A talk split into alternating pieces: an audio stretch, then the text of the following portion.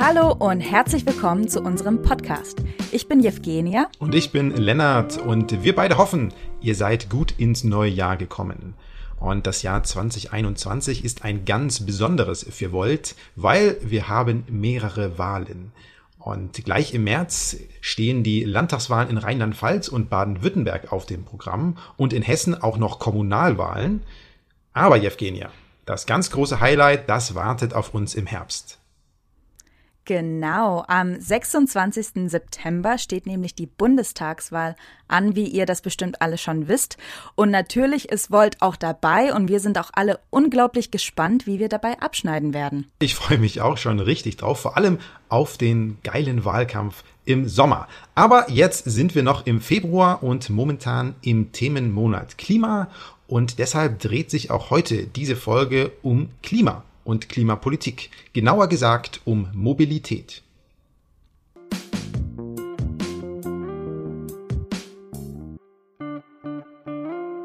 Zum 1. Januar wurde in Deutschland ein CO2-Preis eingeführt. Dieser wurde zum Einstieg bei 25 Euro festgesetzt. Aber bevor Lennart und ich überhaupt besprechen können, was diese 25 Euro für uns bedeuten, müssen wir erstmal feststellen, was dieser CO2-Preis überhaupt ist.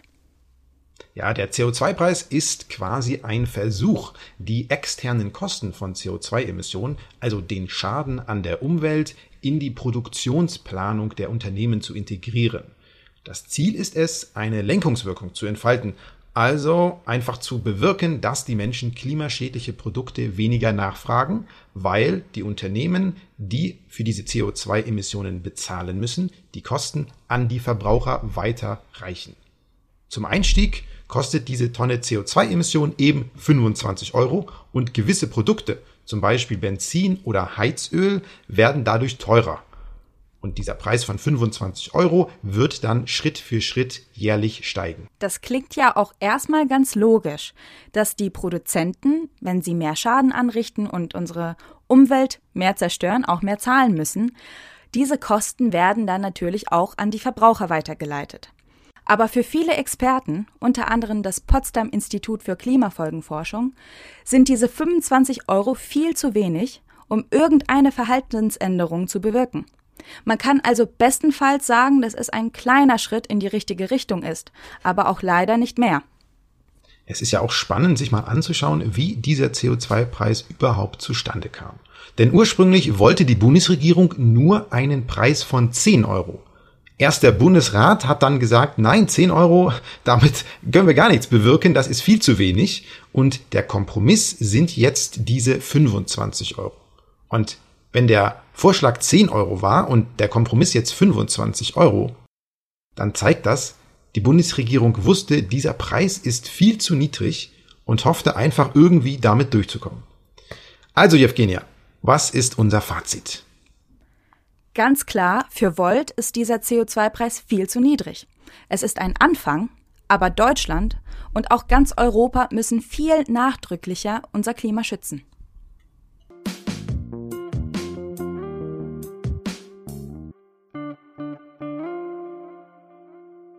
Volt veranstaltet regelmäßig auf YouTube sogenannte Volt Meets Experts. Das sind öffentliche Veranstaltungen mit Expertinnen und Experten zu den unterschiedlichsten Themen. Und dieses Mal war Alexander Montana zu Gast.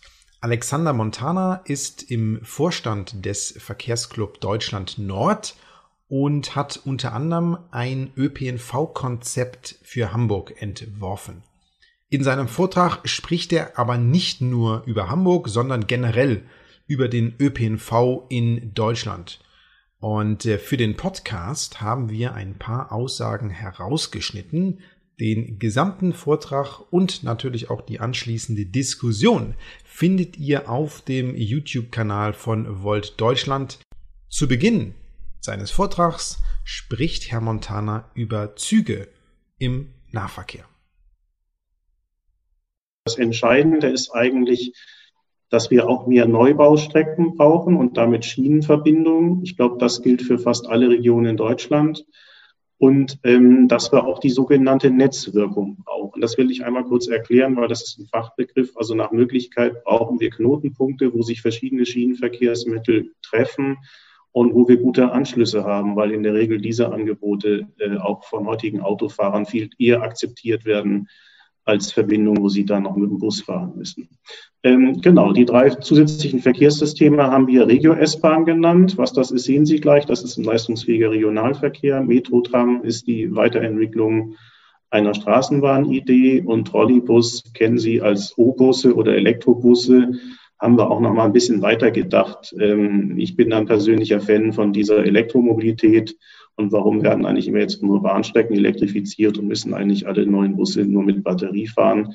Kann man das nicht auch anders machen? Letzter Punkt, ganz wichtig, empfehle ich einen Blick in die Schweiz, aber auch in Nordrhein-Westfalen tut sich da schon einiges sind abgestimmte Taktfahrpläne. Wichtig ist vor allen Dingen, dass Sie, Sie sehen das jetzt hier 30, 15, siebeneinhalb Minuten.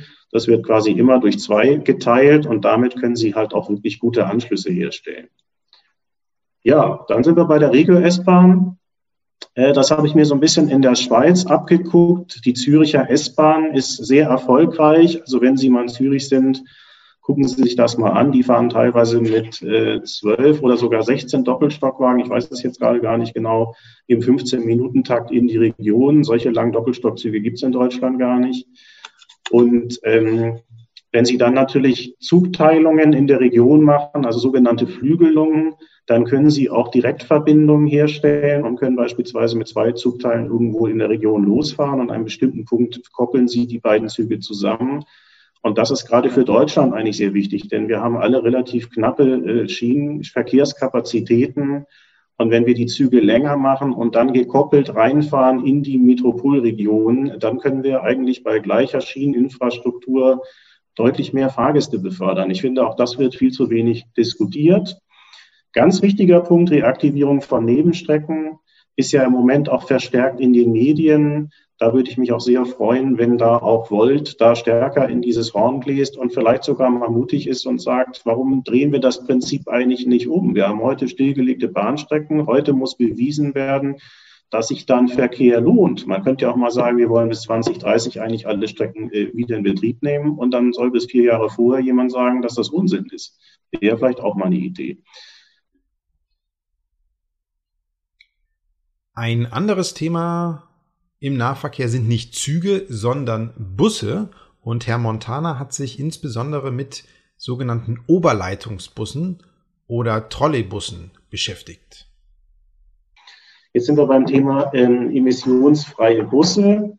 Das ist ja eigentlich weltweit ein Thema und ähm, in Hamburg ähm, setzt man ähm, auf die Strategie ähm, der sogenannten Übernachtlader. Das sind also Elektrobusse, die werden über Nacht, deswegen dieser Name, auf den ähm, äh, entsprechenden Betriebshöfen aufgeladen und die müssen aber dann mit einer Batterieladung auch wirklich den ganzen Tag überfahren, also bis zu 300 Kilometer, je nachdem. Das ist schon ganz schöner Stromverbrauch und das ist halt eine große Herausforderung. Sie müssen halt sehr viel Strom in kurzer Zeit an einen Punkt der Stadt bringen. Und ähm, wir haben ja im Moment auch die Batteriediskussion und ist das jetzt wirklich umweltfreundlich und ähm, muss das denn sein? Ähm, also ich glaube, wir sind uns alle einig, elektrisch muss es sein. Aber ähm, macht es nicht vielleicht auch Sinn, ähm, und da können wir schon mal auf die nächste Folie gucken, ähm, den Bus, ähm, ich sage mal, anders zu denken? Denn ähm, ich habe jetzt hier nochmal so ein bisschen die Vorteile von diesem Trolleybus aufgeführt. Also vielleicht nochmal was zum Trolleybus, so wie wir ihn kennen. Da klassisch ist es ja so, die Busse müssen ständig an der Oberleitung hängen. Die können nicht mal eben ähm, ohne, ohne äh, Fahrleitung fahren. Und die modernen Systeme, die jetzt auch sehr viel im Ausland im Kommen sind, die kombinieren den Batteriebus eigentlich mit diesem Oberleitungsbus. Das heißt, sie ähm, hängen nur an bestimmten Abschnitten Oberleitung auf und können dann auch 25 Meter Busse, das was Sie da auf der Folie sehen, wunderbar den ganzen Tag laufen lassen, weil sie immer wieder während der Fahrt nachladen. Und was ich persönlich eigentlich auch sehr spannend finde, und das kann ich auch Volt nur sehr ans Herz legen, das mal zu diskutieren, das macht bisher überhaupt gar keine politische Partei. Wie kommt der Strom denn eigentlich zu den E-Autos hin? Und wäre es nicht eigentlich ziemlich schlau, so eine Obus-Infrastruktur als Elektromobilitätsinfrastruktur zu denken und mal zu überlegen, ob man nicht auch Schnellladestationen für Elektroautos entlang dieser Route schafft und dann äh, auf das Niederspannungsnetz vielleicht für die E-Autos gar nicht so zurückgreifen muss, weil das ist in Expertenkreisen auch ein ziemlich großes Problem. Wir können die nächste Folie machen. Einen Satz noch dazu. Stellen Sie sich vor, Sie fahren jetzt irgendwie zum Großparkplatz vom Einkaufscenter und Sie können in der Zeit, wo Sie dort einkaufen, auch wirklich gut äh, Ihren Wagen nachladen und sind dann nach, sagen wir mal, 20 Minuten oder 30 Minuten sind Sie fertig mit dem Einkauf und dann ist Ihr Wagen zu 50 oder 100 Prozent wieder aufgeladen. Das ist doch eigentlich das, was die Verbraucherinnen und Verbraucher wollen. Aber dafür muss natürlich eine ganz große Strommenge dann auch wieder dahin kommen. Und vielleicht ist es sogar kostengünstiger, mit Freileitung quasi zu arbeiten, aber die für die Busse einfach auch gleich mit zu benutzen. Genau. Das einmal ganz kurz. Auch äh, hier brauchen Sie nicht äh, große geografische Kenntnisse haben. Das wäre die Idee von diesem O-Bus oder Trolleybusnetz für Hamburg, ähm, dass wir vor allen Dingen auf den Tangentialrouten, sprich also so ein bisschen außenrum, Sie sehen eine Linie, die geht da fast so im Halbkreis rum. Das ist heute eine große Ringstraße dass wir dort ähm, auch mit diesen leistungsfähigen Bussen beispielsweise alle siebeneinhalb Minuten fahren. Und wenn Sie dort hier und da welche Masten aufstellen für die Elektrobusse, dann ist das, denke ich mal, an diesen Hauptein- und Ausfallstraßen auch nicht so das Problem. Außerdem könnte man die auch begrünen und man könnte vielleicht auch den Verkehrsraum attraktiver gestalten. Und gerade für kleinere Städte, wo vielleicht die Straßenbahn sich dann doch nicht so lohnt, ist eigentlich so ein Hybrid-Obus. Marburg übrigens kann ich Ihnen sehr empfehlen. Die sind da gerade dran, die wollen das umsetzen. Ähm, das ist relativ kostengünstig und man kann das auch recht schnell umsetzen und auch die Bundesregierung fördert das mittlerweile ähnlich gut wie Batteriebusse. Man muss nur den politischen Mumm haben und den Bürgern das erklären. Immer wenn es um das Thema Nahverkehr geht, dann geht es auch um die Preisfrage. Und ihr kennt vielleicht das sogenannte 365-Euro-Ticket, also dass man für ein Jahresticket umgerechnet einen Euro pro Tag zahlt. Die generelle Absenkung des Tarifniveaus ist, glaube ich, ein wichtiges Thema. Ähm, denken Sie an die Monatskarten, an die Abos. Wenn jetzt vielleicht mittel- bis langfristig die Leute nicht mehr fünfmal in der Woche irgendwo hinfahren, brauchen wir diese Debatten. Also, und äh, wir werden auch nicht drum herum kommen, ähm, wenn wir wirklich zusätzliche Kunden in den ÖPNV bekommen, dass das hier und da auch günstiger sein muss. Ich glaube, da sind wir uns alle klar. Und Sie sehen jetzt hier das 365-Euro-Ticket ähm, was ich insbesondere für Senioren sehr empfehlen würde. Ähm, ähm, Hessen hat beispielsweise, ich springe mal ein bisschen vor in die Diskussion quasi schon, hat ein Schülerticket und auch eine Seniorenkarte, die landesweit gültig ist in allen Verkehrsmitteln für 365 Euro. Das ist, glaube ich, eine sehr gute Sache, kann ich eigentlich mehr oder weniger nur für jedes Bundesland empfehlen. Senioren fahren ja in der Regel nicht jeden Tag in der Hauptverkehrszeit, die fahren ihren Freizeitverkehr und ähm, deswegen würde ich vorschlagen, dass man das so splittet, dass man sagt, für bestimmte Gruppen wie Schülerinnen und Schüler und Senioren macht man 365 Euro Ticket, aber möglichst in einem sehr großen Raum, dass die wirklich ganz flexibel sind. Und für die Berufstätigen macht man andere interessante Abos. Denn wenn wir jetzt 365 Euro Ticket für alle machen, dann haben die Verkehrsunternehmen erstmal große Mindereinnahmen. Und das wird nach Corona, glaube ich, alles nicht so einfach funktionieren. Wer das mhm. fordert, muss schon sagen, wo er das Geld hernehmen will. Also einfach nur sagen 365 Euro Ticket. Da sind wir auch beim VCD nicht dabei und sagen, das geht so nicht. Da muss man mhm. schon sagen, wie man es ausgleicht. Aber ja. für Zielgruppen, die nicht so oft fahren oder die vielleicht noch nicht alle ein Abo haben oder so, ist das eine gute Idee. Und auch ein guter Einstieg. Also Hessen macht es vor. Gucken Sie nach Hessen. Das ist wirklich ein gutes Beispiel. Ganz wichtig für die Teilhabe aller Menschen am kulturellen Leben ist natürlich auch die Anbindung auf dem Land. Würde gerne was zu dem ländlichen Raum auch sagen, weil ich glaube, das ist ein Thema, was viele bewegt. Ähm, ich bin selber auch öfters im ländlichen Raum privat unterwegs und bin irgendwo wandern in Schleswig-Holstein und man sieht, dass sich hier und da was tut mit Rufbussystemen ähm, beispielsweise oder auch mit besseren Angeboten. Und äh, wir müssen aber auch gucken, wie beispielsweise Bundesmittel eigentlich äh, in die Region auch fließen. Wir kennen alle dieses Gespenst mit den gleichwertigen Lebensbedingungen. Aber ich finde, gleichwertige Lebensbedingungen muss auch bedeuten, dass beispielsweise der Bund ähm, auch sich mehr in der Region engagiert. Für alle, die jetzt sich vielleicht nicht so gut auskennen, Züge werden vom Bund auch direkt bestellt und bezahlt über die Landesmittel, Regionalisierungsmittel. Aber für, für, für äh, die, die Sachen, die vor Ort stattfinden, Busverkehre und Rufbusse, sind die Landkreise zuständig. Und jetzt gibt es Landkreise, die sind vielleicht nicht so leistungsfähig, die haben nicht so hohe Steuereinnahmen und die haben natürlich dann ein Problem. Aber ganz wichtig ist beispielsweise auch eine von unseren Forderungen jetzt hier gerade auch im Norden, dass wir auch Orte mit 300 Einwohnern beispielsweise und mehr auch am Wochenende mindestens mit solchen Hochbussystemen mehrfach am Tag auch anbinden müssen, damit ich beispielsweise mit so einem flexiblen Bedienungsangebot auch zum nächsten Bahnhof komme oder auch irgendwie am Samstag irgendwie zum Einkaufen komme. Und ähm, wichtig für die Akzeptanz ist sicherlich auch, dass wir vielleicht auch über eine Grundsteuererhöhung oder über irgendeine Art kleine Umlage solche Angebote auch für die Einheimischen im, im, im ländlichen Raum auch günstiger gestalten oder vielleicht sogar am Wochenende auch sagen, am Wochenende kannst du mit dem Rufbus umsonst fahren.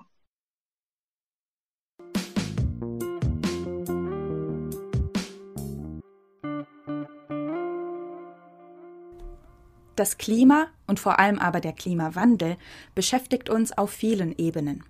Ganz zentral aber für die Frage, wie wir Deutschland nachhaltiger gestalten können, ist das Thema Mobilität. Wie es üblich ist bei Volt, schauen wir uns da gerne Best Practices an. Das heißt, wir schauen auf Methoden, die sich bereits bewährt haben und gewisse Lösungen zu Problemen vorschlagen. Genau solche Best Practices zum Thema Mobilität hat Eileen auf ihrer Instagram-Seite unter die Lupe genommen. Eileen O'Sullivan kennen manche von euch bestimmt. Sie ist schon auf unserem Podcast aufgetreten und momentan ist sie die Spitzenkandidatin für die Kommunalwahl in Hessen, wo sie in Frankfurt am Main antritt. Was genau sie jetzt über autoarme Innenstädte, Mobilitäts-Apps und ausgebaute Fahrradwege zu erzählen hat, das hören wir uns jetzt mal an. In Stockholm ist es beispielsweise so, dass da die City-Maut zu 20 Prozent weniger Autoverkehr geführt hat. Ganz viele werden jetzt die Hände in die Luft schlagen und sagen, oh mein Gott, eine City Maut, welch Katastrophe. Tatsächlich ist es so, dass es auch anfänglich in der Bevölkerung in Stockholm ähm, Widerstand gab gegen eine solche City Maut. Wohin sie allerdings geführt hat, ist dazu, dass der Verkehrsfluss geschmeidiger ist, dass es weniger Staus gibt und mittlerweile gibt es eine große Akzeptanz in der Stockholmer Bevölkerung. In Berlin finden wir zum Beispiel die Yelby App. Die Yelby-App ist etwas, was ich mir als Frankfurterin sehr wünschen würde. Ich habe ungefähr fünf verschiedene Apps mindestens für Leihfahrräder, für ähm, Roller, für E-Roller, für den ÖPNV, für den Nahverkehr, für den Fernverkehr. Ähm, also man hat für alles eine eigene App und über Google sind wir auch noch nicht vernetzt. In Berlin macht das die Yelby-App. Das ist ganz hervorragend, weil sie nämlich Sharing-Angebote, ÖPNV, ähm, Fahrdienstleister, alles im Prinzip unter einen Hut packt, so dass man relativ fix einen Über, eine gute Übersicht hat, wo man wie am besten hinkommt und was das Ganze kostet. In Kopenhagen ist es so, dass ähm, erstmal Kopenhagen ist wahrscheinlich das bekannteste Beispiel an Best Practices zum Thema Mobilität, welches wir haben. Kopenhagen ist wirklich einzigartig. Das Fahrradwegenetz ist so gut ausgebaut dort, dass 62 Prozent der Einwohnerinnen ähm, mit dem Fahrrad zur Arbeit und zur Schule fahren. Das ist äh, auch deshalb möglich, äh, weil es einfach 167 Kilometer Fahrradautobahn innerhalb von Kopenhagen gibt. Das heißt, es gibt ein extrem gut ausgebautes Netz, mit dem man wahnsinnig gut äh, mit dem Fahrrad von A nach B kommt, sicher. Ähm, es ist also ein ganz, ganz, äh, ganz großes äh, Vorbild aus sehr guten Gründen. Insgesamt legen die Kopenhagener 1,44 Millionen Kilometer ähm, mit dem Rad jeden Tag zurück, was wirklich eine beeindruckende Zahl ist. Und es gibt in Kopenhagen auch die sogenannte Bicycle Snake. Die ist 235 Meter lang und das ist eine Fahrrad- und Gehwegbrücke. Ähm, ihr könnt die mal nachschauen, die sieht auch echt super cool aus eigentlich und äh, ist eigentlich ein hervorragendes Beispiel dafür, ja, wie die Zukunft der Mobilität aussehen kann, wie wir fördern und unterstützen können, dass Menschen auch auf Fahrräder umsteigen wollen. Ich weiß, für mich ist äh, häufig aufs Fahrrad steigen deshalb einfach eine, ein Hindernis in Frankfurt, weil sehr viele Fahrradwege plötzlich aufhören oder man dann auf einer dreispurigen ähm, Straße oder so steht. Und das ist natürlich, das unterstützt natürlich nicht die Verkehrswende, das weckt nicht das Interesse von weiteren Menschen umzusteigen, aber das muss natürlich passieren.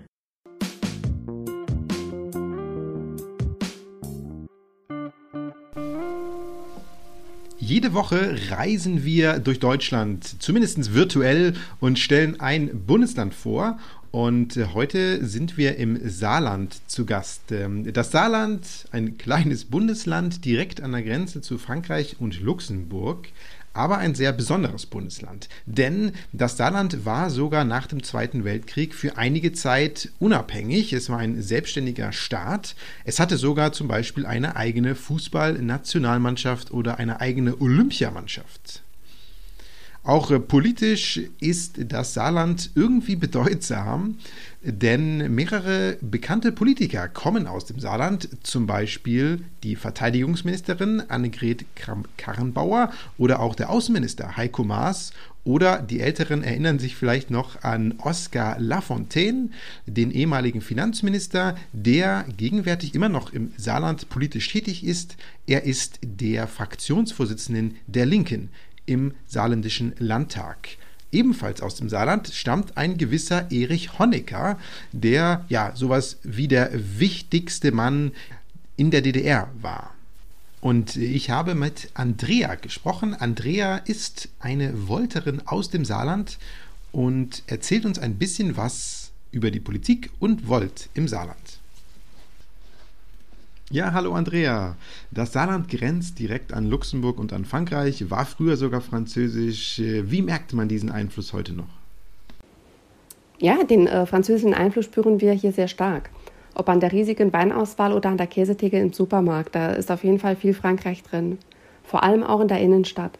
Bei unseren Aktionen in Saarbrücken sprechen wir auch mit vielen Franzosen, deshalb ist unsere Umfrage auch in französischer Sprache. Die Ausrede, ich komme nicht aus Deutschland, funktioniert also bei uns nicht.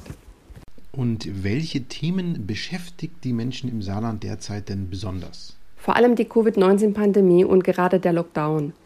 Dadurch, dass wir sehr viele Berufspendler, aber auch Schüler aus Frankreich haben, ergeben sich viele Probleme im Alltag. In unserer Grenzregion wird besonders deutlich, dass wir europäische statt nationale Lösungen brauchen. Aber was macht ihr äh, als Volter und Volterinnen denn im Saarland? Vor allem möchten wir die Menschen für unsere Ideen begeistern. Wir waren vor dem Lockdown regelmäßig mit Aktionen in den Innenstädten und werden das auch wieder fortsetzen. Inzwischen gibt es aber auch eine Volt-Hochschulgruppe an der Universität des Saarlandes, um die Bildungspolitik voranzubringen. Einmal im Monat finden auch themenbezogene digitale Meet Greets statt. Sonst haben wir weitere zahlreiche Treffen, aber auch digital im Moment. Folgt uns gerne auf unserer Facebook-Seite Volt Saarland, da teilen wir regelmäßig die Termine. Ja, und natürlich ist die saarländische Fraktion inzwischen auch bei Instagram aktiv, also auch Volt Saarland gibt es auf Instagram. Und wenn ihr sagt, hey, ich komme aus dem Saarland, ich möchte mitmachen, ich möchte das Saarland, Europa und Deutschland zukunftsfähig gestalten, dann meldet euch einfach, schreibt einfach eine Nachricht und wir freuen uns auf euch.